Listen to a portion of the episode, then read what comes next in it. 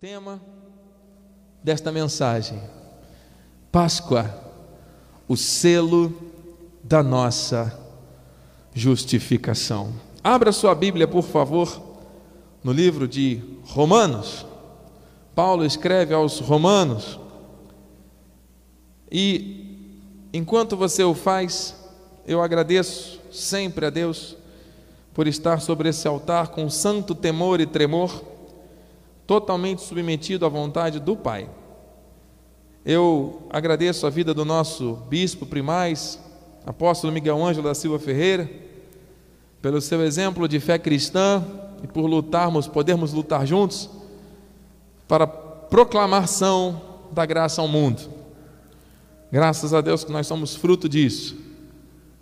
Obrigado, minha esposa, nossos filhos que têm avançado e perseverado nesta visão ao meu lado.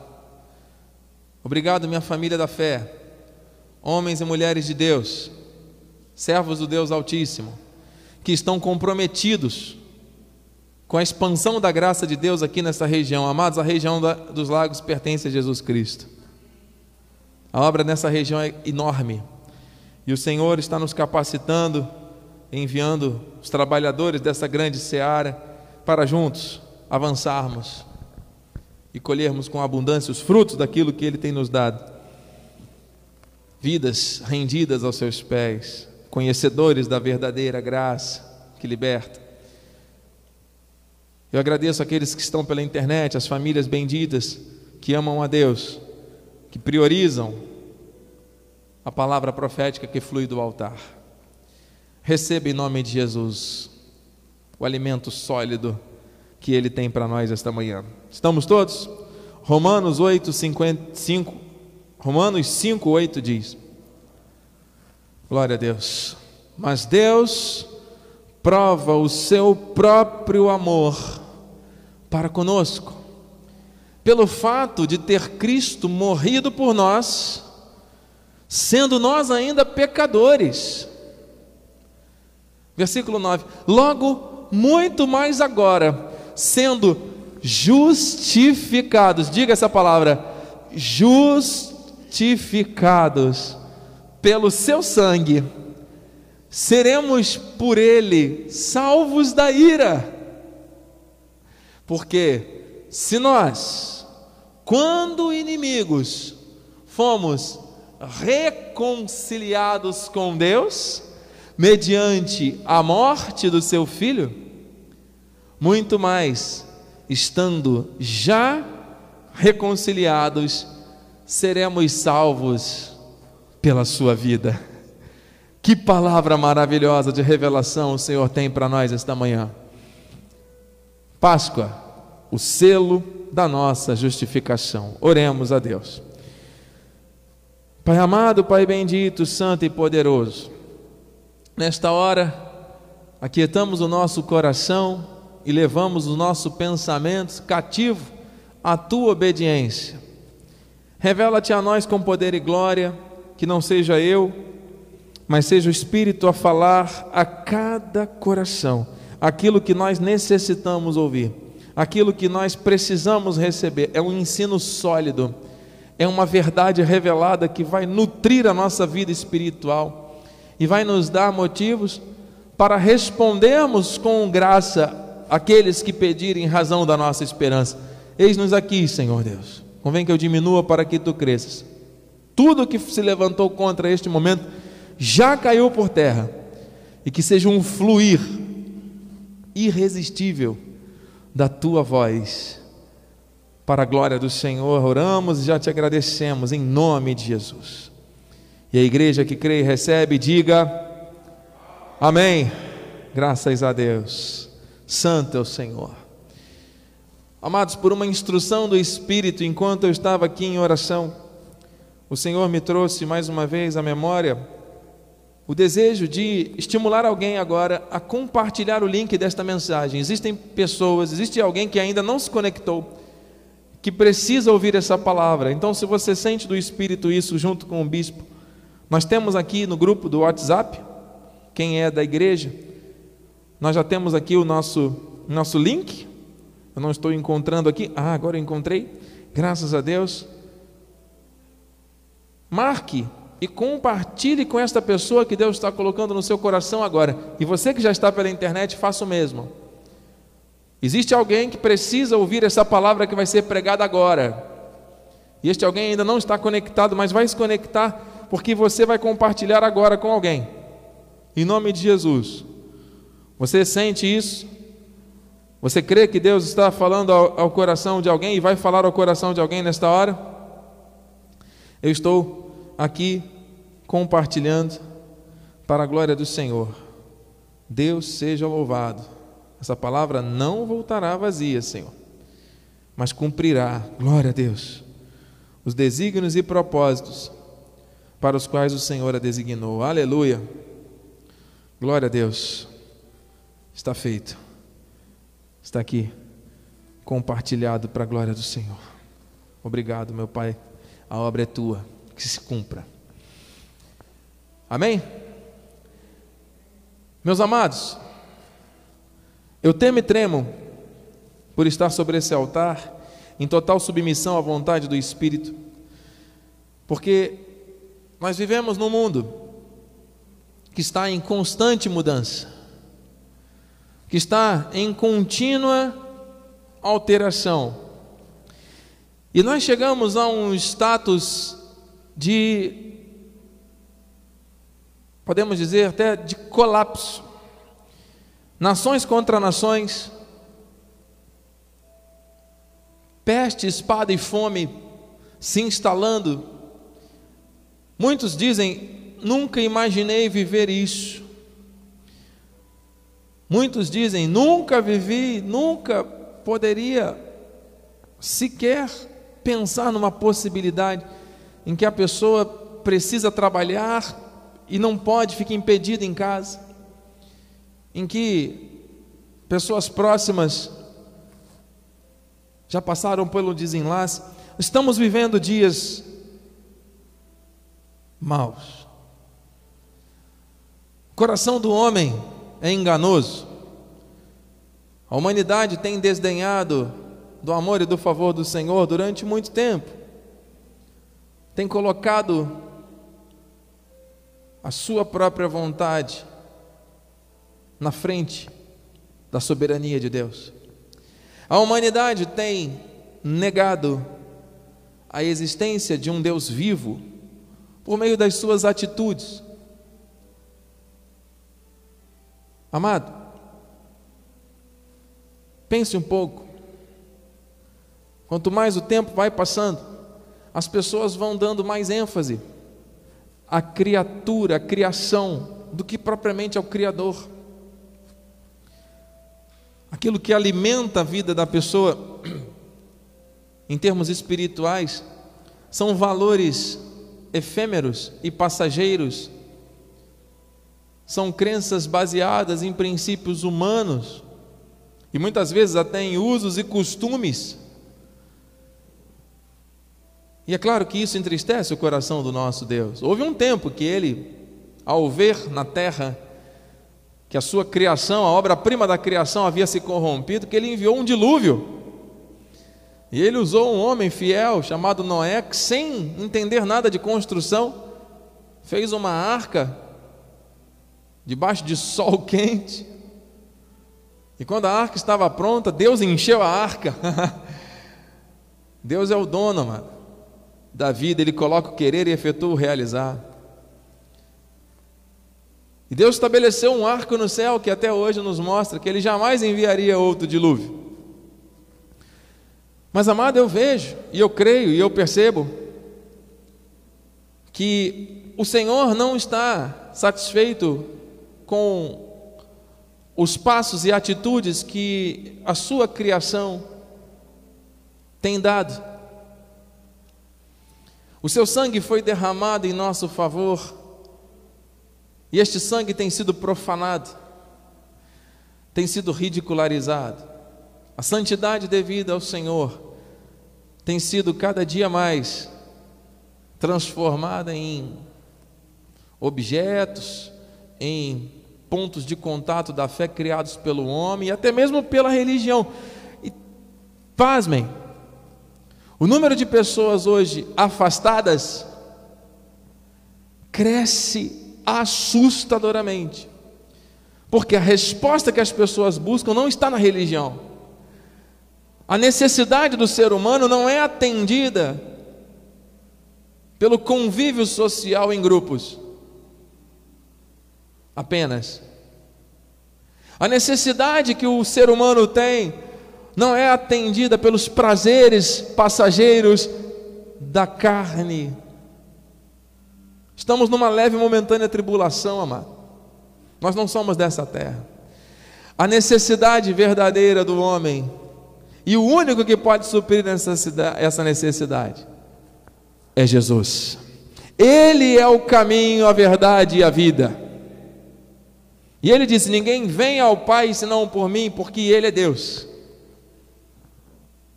Porque Ele e o Pai são um só Espírito. Você entende isso?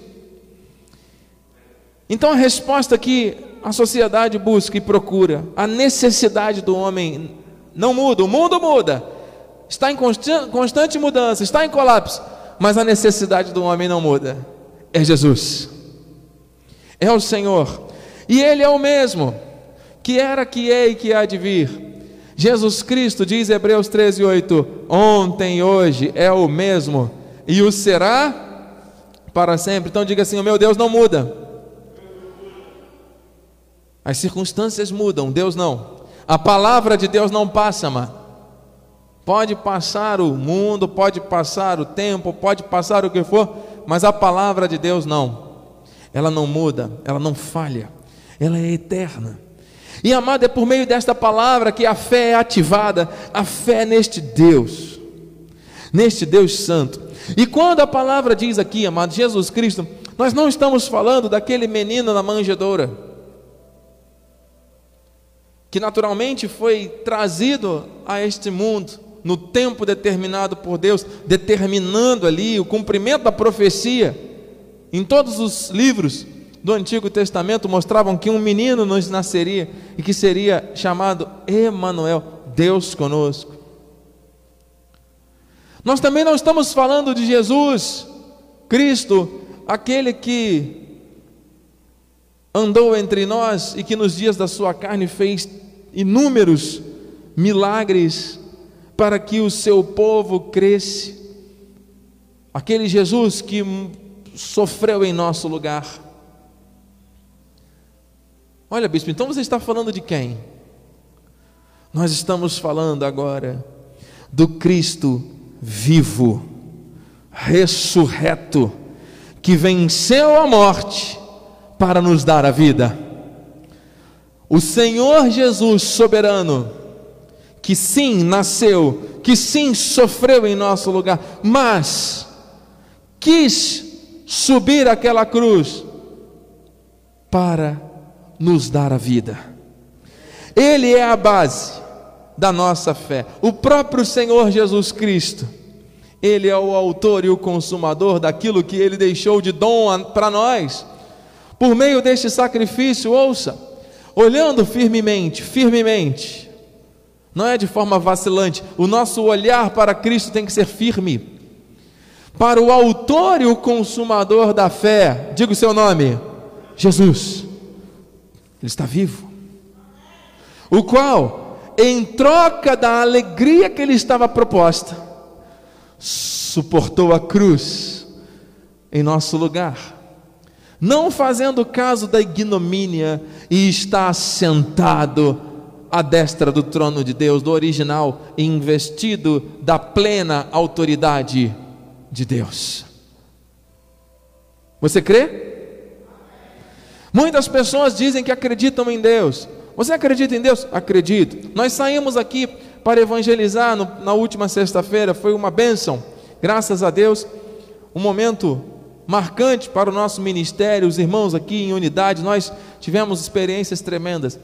E uma pergunta que eu fiz para as pessoas, junto com o presbítero, quando estávamos caminhando aqui pelas ruas: Você acredita em Deus? E todas as pessoas responderam sim.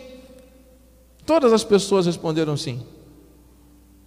Desde os transeuntes na rua até algumas pessoas que estavam usando é, é, substâncias que fazem mal ao seu corpo, como bebidas alcoólicas e cigarro, todas elas ao serem abordadas, você acredita? Acredito. Amados, será que a fé das pessoas está alinhada ao Cristo vivo, ressuscitado, que transforma, que tira da morte, que traz para a vida? Ou será que existe um Deus que foi modelado pela sociedade, que foi idealizado pelos hábitos das famílias, e as pessoas dizem: Não, eu tenho a minha fé, eu sempre tive fé em Deus. Muitas vezes as pessoas confundem otimismo com fé confundem pensamento positivo com fé. Querido, ouça, porque Deus está falando aqui uma revelação. Muitas pessoas que dizem que acreditam em Deus, não o reconhecem como aquele que ressuscitou e que está vivo. É preciso que os filhos de Deus entendam que sem ressurreição não há fé. Sem ressurreição não há fé. Diga isso. Sem ressurreição não há fé. Ah, você crê em Deus? Sim. Mas crê como? No menino? Naquele que está no madeiro? Ou no Cristo que ressuscitou, que está vivo? Amados, olha o que diz Paulo aos Coríntios, que palavra de revelação. E se Cristo não ressuscitou, é vã a nossa pregação e vã a vossa fé. Mas sem fé, sem ressurreição não há fé, amado. Se Cristo não venceu a morte, se Cristo não está vivo, não tem fé. 17. E se Cristo não ressuscitou, é vã a vossa fé, e ainda, olha, Paulo vai fundo aqui, hein? Paulo não não mediu palavras aqui, amado, ele foi firme na sua ministração. E ainda permaneceis nos vossos pecados. Então, somente através da morte e da ressurreição, da vida de Jesus, é que chega até nós o benefício da justificação. Porque dizer que acredita em Deus é muito fácil.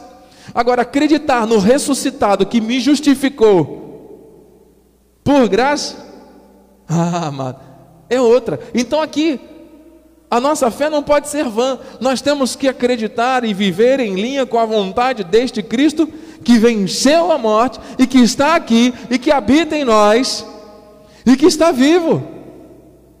Nós não permanecemos mais no pecado, sabe por quê? Porque Ele nos perdoou, Ele nos justificou. Enquanto bebê, enquanto menino, enquanto jovem, não havia chegado a justificação. Enquanto manifestando os seus milagres, enquanto fazendo sinais, prodígios e maravilhas nos tempos da sua carne, Jesus era o véu. Nós louvamos e engrandecemos ao Senhor por tantos sinais do seu poder, mas foi através da ressurreição que ele trouxe a nós a vida. E nós não podemos crer em outro a não ser no ressuscitado no vivo. Aleluia. Meu Deus, se fosse possível Cristo não ter ressuscitado, amado, seria impossível nós recebermos o selo do Espírito e nos tornarmos também um Espírito com Ele. Se Ele não tivesse morrido e vencido a morte, nós não teríamos recebido a vida, não teríamos acesso à Sua palavra, que é eterna, que é abundante e que vem dEle. Meu Deus, Cristo quis morrer por você, para não ter que viver sem você. Olha aí, bispo. Esta é uma visão profética, meus irmãos. Ele quis morrer por mim e por você, e ao ressuscitar, Ele nos trouxe vida, Ele já havia nos escolhido. Nós somos dele, nós somos das suas ovelhas, somos do seu aprisco. Seja pelo amor, seja pela dor, e ouça, nesse momento muitas pessoas estão passando por momentos de dor, e eu acredito que o Senhor está justamente usando este momento para alcançar as suas ovelhas e mostrar: olha, foi por você que eu derramei o meu sangue, que eu morri, mas eu ressuscitei, porque sem você eu não teria como viver, foi por você. E olha, amados, quando você reconhece, sim, sem Jesus eu não posso viver, não posso viver longe deste Deus, desse poder, desse amor, dessa graça. Você está confessando a Ele como o único Senhor e Salvador da sua vida, a sua eleição se manifestando. Meu Deus, isso é a Páscoa, Ele nos justificou, Ele nos amou, aleluia. Então, mano, Cristo vive, logo temos vida. Diga isso, Cristo vive, logo eu tenho vida. Se não fosse a vida de Cristo, se não fosse a ressurreição, nós não teríamos sido justificados, nós não teríamos vida, estaríamos mortos em pecados e delitos. Essa revelação é tremenda e é muito oportuna para os dias atuais. Tem que ser o nosso modus vivendi cristão. Estamos conectados à vida de Cristo, amado. Se Cristo vive, eu vivo, e eu vivo nele. E o viver que tenho na carne, vivo pela fé, logo não sou mais eu quem vive, mas é Cristo que vive em mim. E na carne vivo pela fé, que Ele me otorgou como dom, por meio da Sua palavra pregada. Que revelação, amado. Mas aquele que se une ao Senhor é um espírito com Ele. Ei, você é de Cristo? Você acredita na ressurreição? Você crê que Ele venceu a morte para te dar a vida? Nós somos um espírito com Ele. Bispo, mas eu achava que isso era só de Cristo com Deus. Sim, porque Cristo e Deus, nós estamos falando da mesma pessoa. Não existem três deuses, existe um único Deus manifesto de três maneiras. Pai, Filho e Espírito Santo. É o mesmo Deus se manifestando de maneiras diferentes. E ao nos aproximarmos dele, que ele colocou o querer e efetuou o realizar, lá na cruz ele já tinha pensado nisso. Nós estamos ligados em um espírito com ele. Meu Deus, isso tem que trazer esperança, isso tem que trazer a gratidão, isso tem que trazer o amor, a alegria, o entusiasmo. Amados, nós somos um com Deus. Você quando se casa, o rito diz que unicião, homem e mulher, deixará o pai e a mãe, unir, uniciar a sua mulher, tornarão os dois uma só carne. Não é isso? Do original Lebassar errado, um, uma só carne. Amado, imagine agora de uma maneira muito mais intensa. Aquele que se une ao Senhor é um espírito com Ele. É muito maior do que a aliança de um casamento, de um matrimônio, mano. É um espírito só. Não são dois espíritos, é um só. Sabe por quê, amado? Porque nós somos dele. Porque ele nos criou com esse propósito. Aleluia. Então, amado, a nossa esperança não pode estar limitada a essa existência. A nossa esperança não pode estar limitada às coisas que nós vemos, porque se Cristo morreu, se Cristo ressuscitou, se Ele nos deu vida e se nós somos um espírito com Ele, ouça, nós não somos dessa terra, nós estamos aqui de passagem. A nossa esperança não pode estar conectada, presa, fixa nas coisas que vemos aqui nessa passagem, amado. A nossa esperança é da eternidade. Olha aqui, amado.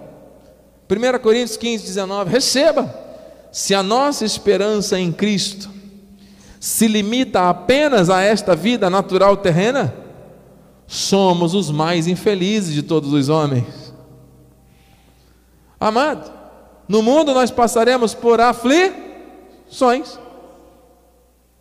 Quem é que vai ter felicidade plena andando no meio dessas aflições? Onde é traição, decepção, desonestidade, roubo, prostituição, toda sorte de maledicência, de coisas negativas, de coisas erradas. Ser humano, mano. anda aí alimentando a sua carne, colhe da carne corrupção. Mas nós não somos parte daqueles que são infelizes, hein? Nós somos o povo mais feliz dessa terra. Ele nos chamou e nos deixou essa visão profética, amado. Provérbios 29, 18: Não havendo profecia, o povo se corrompe. Quando não estão ligados à voz profética que vem do nosso pastor, que é Jesus, existe o que? O desvio. O povo se corrompe. Mas o que guarda a lei, o que guarda a palavra, o que recebe e pratica, esse é feliz. Onde estão os felizes aqui? Onde estão as pessoas felizes, livres e mais felizes desta terra? Amado, nós somos livres, nós somos felizes, nós somos e fomos por Ele justificados. Ele nos justificou os erros que eram contra nós, que nós tínhamos de pecado, de morte. Ele justificou. Olha, esses erros aqui eu estou pagando no lugar. Estou aqui explicando que os erros foram cometidos, estou justificando. Não vai mais pesar sobre eles a culpa. A culpa vem sobre mim, diz o Senhor. Meu Deus, bispo, me explique melhor isso, porque a Páscoa é um momento tão tradicional, as pessoas falam tanto de Páscoa, dão chocolates, falam do coelho, falam de várias coisas, mas se ouve muito pouco falar com, com base bíblica sobre esta essência do ressuscitado, e nós estamos aqui comprometidos com a palavra, o que passa da palavra para nós não serve, amém, amados? Seja anátema. O que vai além do evangelho, da graça de Deus, da revelação do Senhor, é anátema, é maldição, diz Paulo. Então, amados, nós estamos aqui conectados a isso, entregues a esta revelação. Então, primeiro, uma visão é, histórica, nós já estudamos isso aqui em ocasiões anteriores. Essa tradição do ovo de chocolate ela vem de uma evolução do ovo como um símbolo que, segundo alguns historiadores, eles eram pendurados, ovos coloridos, nas árvores, no final do, do inverno, celebrando um novo ciclo. Vindo a primavera, aquela cor, e o ovo, ele tem um significado de vida. Uma, é a maior célula né, que existe.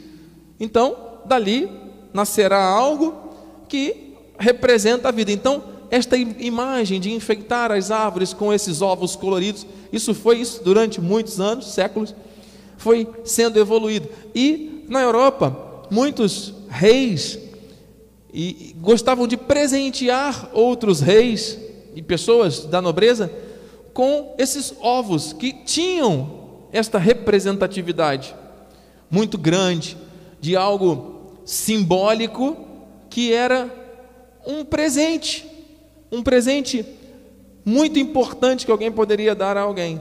Então eles mandavam fazer ovos de metais preciosos, forjavam ovos, e aos poucos aquilo foi se transformando também em iguarias. Na cidade de Copenhague, eles desenvolveram lá o chocolate, que era algo muito apreciado, e todos nós gostamos de chocolate, hein? Coma com moderação, não é pecado comer chocolate. Mas ouça, começaram a transformar aqueles presentes, que eram joias, em ovos de chocolate também. Pronto. A moda pegou, como diz, né? Isso foi proliferando para o mundo inteiro e hoje falou de Páscoa, falou de ovo de Páscoa. E a figura do coelho, bispo, de onde vem? Coelho não bota ovo? Há quem diga que lá no dia que o túmulo de Jesus estava vazio, alguém viu ali uma lebre passando. De onde vem isso? Na Bíblia não está escrito. Alguém viu uma lebre. Então, a imagem de uma lebre, de um coelhinho, foi associada.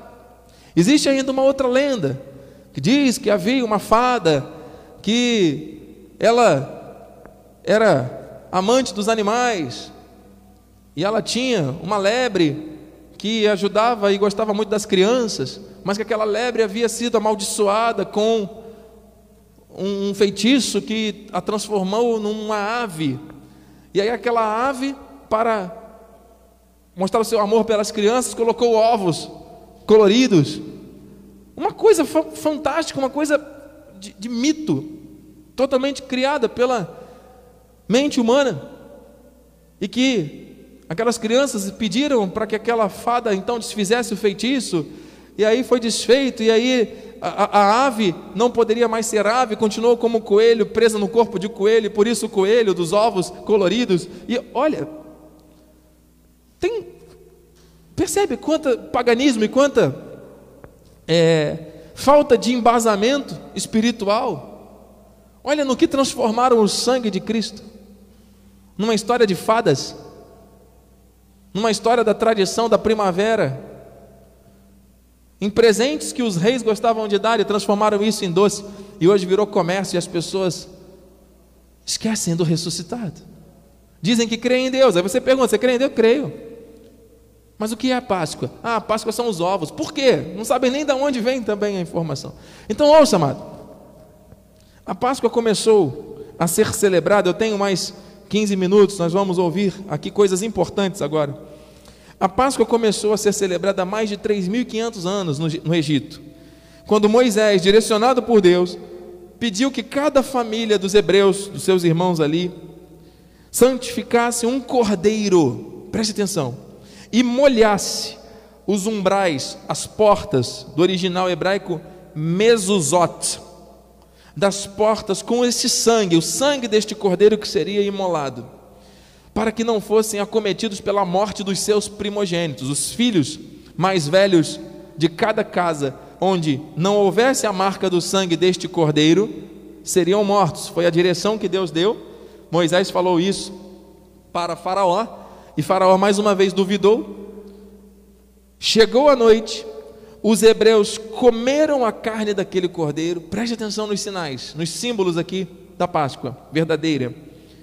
Eles comeram a carne do cordeiro, acompanhado do pão asmo, que é o pão sem fermento, e também de ervas amargas. E olha, Hebreus 11, 28 fala de Moisés nessa ocasião. Olha aqui, pela fé, Moisés celebrou a Páscoa e o derramamento do sangue para que o exterminador não tocasse nos primogênitos dos israelitas.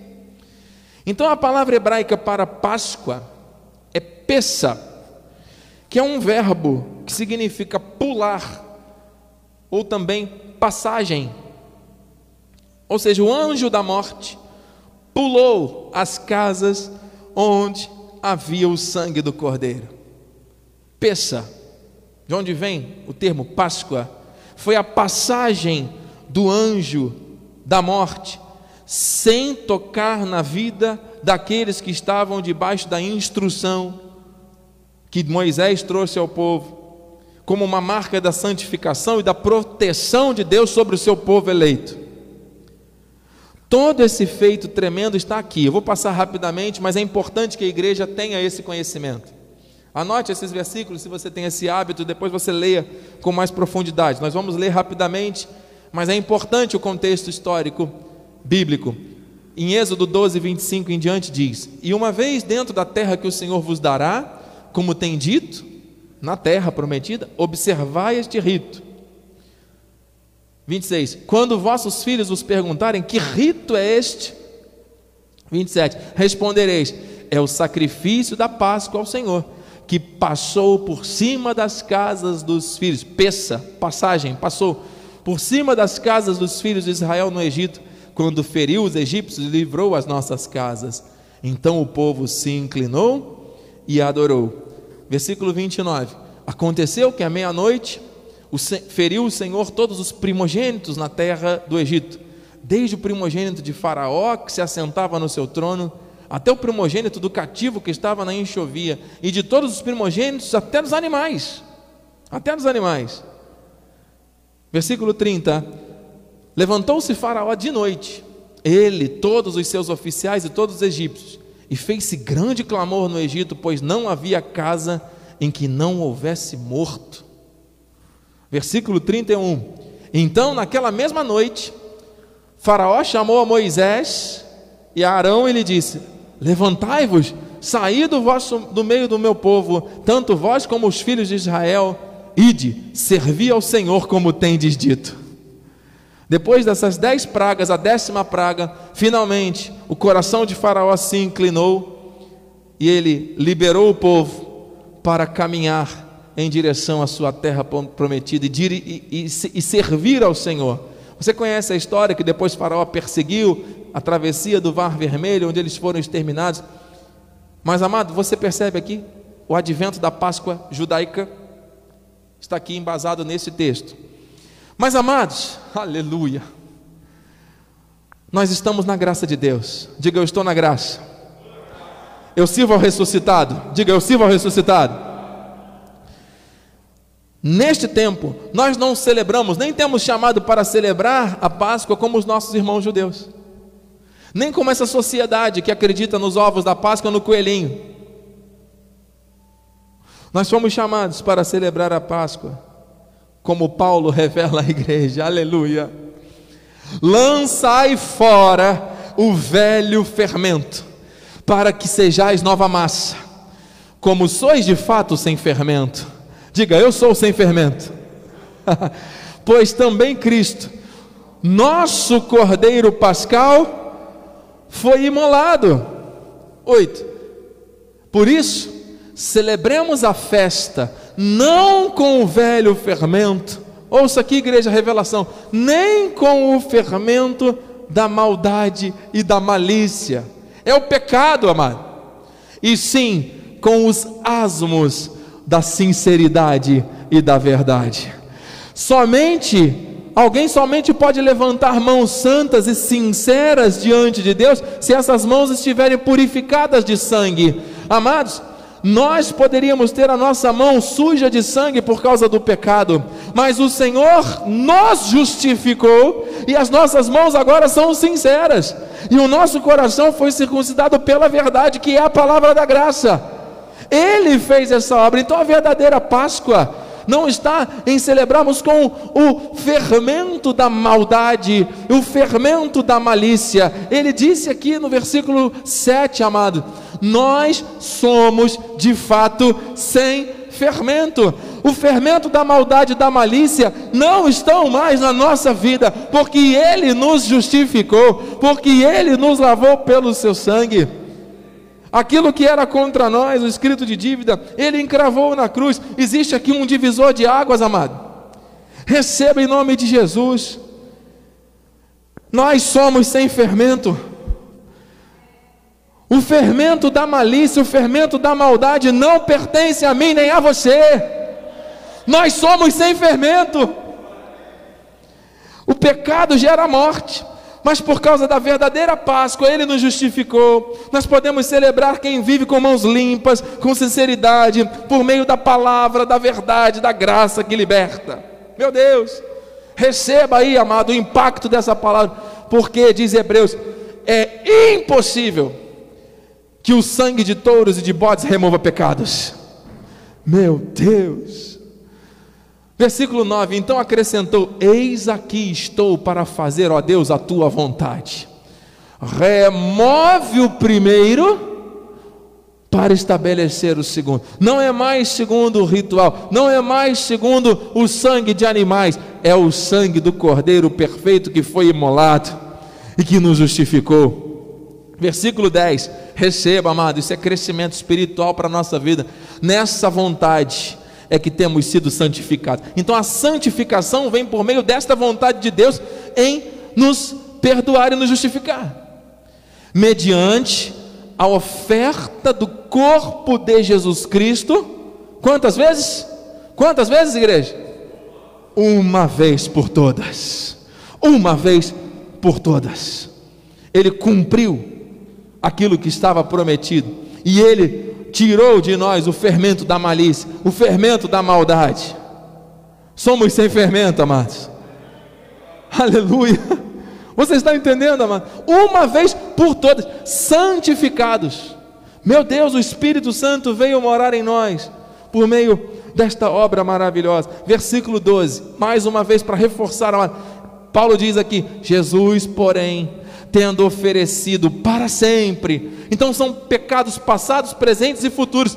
Ele justificou. Isso é a Páscoa, amado. Então, se a pessoa anda hoje com uma consciência de pecado, que eu sou um desgraçado, que eu sou um errado, que eu não tenho nada em mim que possa aproveitar, amado, no nosso corpo não tem nada mesmo.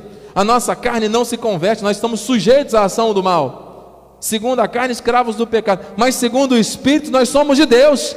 Nós nos unimos a Ele, somos um Espírito, Ele nos uniu pelo seu sangue derramado. Você está entendendo? Então, como é que pode um espírito que está perfeito em Cristo, unido a Cristo, viver pecando? Não pode. Nós somos sem fermento. Na carne, sujeitos, sim, o tempo todo. Pensamentos, sentimentos, atitudes, incredulidades, situações que tentam contra nós. Mas no espírito, amado, Ele nos justificou. Aleluia pelo único sacrifício para sempre, um único sacrifício pelos pecados, assentou-se à destra de Deus, investido da autoridade de Deus. Meu Deus, eu temo e tremo, mas eu temo e tremo porque essa palavra é muito forte. 14, porque com uma única oferta, uma única, aperfeiçoou para sempre quantos estão sendo santificados. Diga assim: Eu fui aperfeiçoado pelo sangue de Jesus. Sem ressurreição não há fé. Você crê em Deus? Em que Deus? Naquele que está na, no madeiro, preso na cruz? Não. No bebê? Também não. Temos gratidão, a obra perfeita, mas temos revelação que estamos nos relacionando com um Deus vivo. Cristo vive. Temos alguma relação com essas mentiras criadas pela sociedade do comércio, da Páscoa? Não. Ele nos justificou pelo seu sangue. Ele fez a obra perfeita. E nesses minutos finais, amado, em nome de Jesus, Pedro também diz: Pois também Cristo morreu uma única vez pelos pecados, o justo pelos injustos, para conduzir-vos a Deus, morto sim na carne, mas vivificado no espírito. Para nos conduzir a Deus. Se não fosse isso, amado, se não fosse o sangue do Cordeiro, a obra estaria imperfeita, incompleta. Se não há ressurreição, não há fé. Sem fé é impossível agradar a Deus. Ele gerou em nós a vida espiritual que somente um Deus soberano pode fazer, amado. E é por isso que nós estamos aqui, é por isso que nós estamos, a... não é pela vontade do homem, não é pela lógica do raciocínio, e eu, eu vou fazer, eu vou acontecer, eu vou pedir, eu vou aceitar, eu vou não sei o que. Não! É a vontade de Deus soberana, amado. Não é por repetições de palavras de forma mecânica, é Ele quem nos aperfeiçoa. Foi por meio da Sua única e suficiente oferta. Aleluia, olha esse pensamento, amado. O que é eterno triunfou sobre o que era mortal, para tornar eternos aqueles que estavam mortos. Você e eu temos o maior motivo para nos alegrar, que é a vida eterna. O nome dos eleitos de Deus estão arrolados nos céus por causa do sangue de Jesus que foi derramado. Ele ressuscitou, ele nos deu a vida. Você precisa acreditar nisso, amado. Sabe por quê? Porque este é o sinal. Este é o sinal que diferencia a noiva, que diferencia as ovelhas dos cabritos, hein? a noiva sem manchas, sem rugas e sem defeitos, alva mais que a neve. O sangue do cordeiro pascal, imolado, nos livrou da morte. Ele morreu para nos lavar, nos purificou de todo mal, para nos alimentar. Nós recebemos o pão da vida, a sua carne, para nos saciar, as águas do Espírito para sempre. O perdão que Ele nos deu é um perdão eterno. Diga assim: o perdão que vem de Deus é eterno. Meu Deus, 17. Acrescenta também: de modo nenhum me lembrarei dos seus pecados e das suas iniquidades para sempre. Sabe por quê? Porque onde há remissão desses, já não há mais oferta pelo pecado. Ele cancelou tudo que era contra a nossa vida. E eu vou terminar, amado, dizendo: se você crê em Jesus, se você crê na Páscoa, se você está entendendo que esse Jesus está vivo, e Ele está falando com você, está falando conosco nessa hora. É porque Ele não quer que você e eu vivamos debaixo de condenação. É porque ele nos justificou para sempre.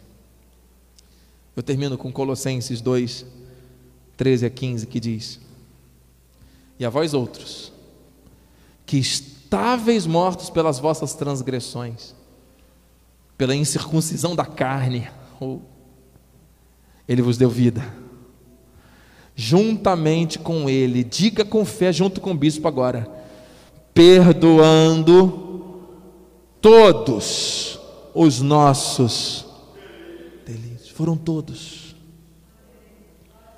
Versículo 14. Tendo cancelado o escrito de dívida que era contra nós, que constava de ordenanças, o qual era prejudicial, removeu-o inteiramente, encravando-o na cruz. Não foi parcialmente, foi inteiramente.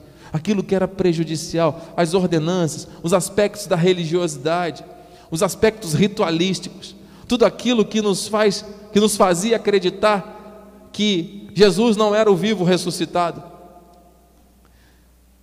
Se você não crê na ressurreição, você não crê na justificação.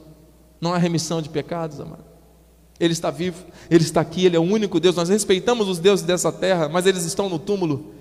Jesus Cristo deixou o túmulo vazio, Ele vive, Ele está aqui, se revelando à igreja. E eu termino com 15 despojando os principados e potestades, publicamente os expôs ao desprezo, triunfando dele da cruz. Jesus Cristo, alguns incrédulos dizem: ah, se ele fosse um Deus poderoso, ele teria descido daquela cruz, ele teria saído dali e teria mostrado de uma maneira diferente a soberania dele. Como é que as pessoas incrédulas tratam a soberania de um Deus que triunfou? Se ele não ressuscitasse, não haveria remissão de pecados, estaríamos mortos. E é isso que aqueles que não creem em Jesus pensam. Porque os deuses desse mundo não foram capazes de trazer. O sangue de bodes, de animais, não foi capaz de trazer. Mas o sangue de Jesus trouxe triunfo sobre tudo aquilo que era contra a minha vida e sobre tudo aquilo que era contra a vida. Os eleitos de Deus. Ainda tem mais um versículo aqui que eu deixei para o final. Vamos ler juntos? Agora, pois, já nenhuma condenação há para os que estão em Cristo Jesus. Assim seja, assim diz o Senhor da glória. Aplauda o Senhor, porque Ele é fiel. Aplauda Jesus. Aleluia.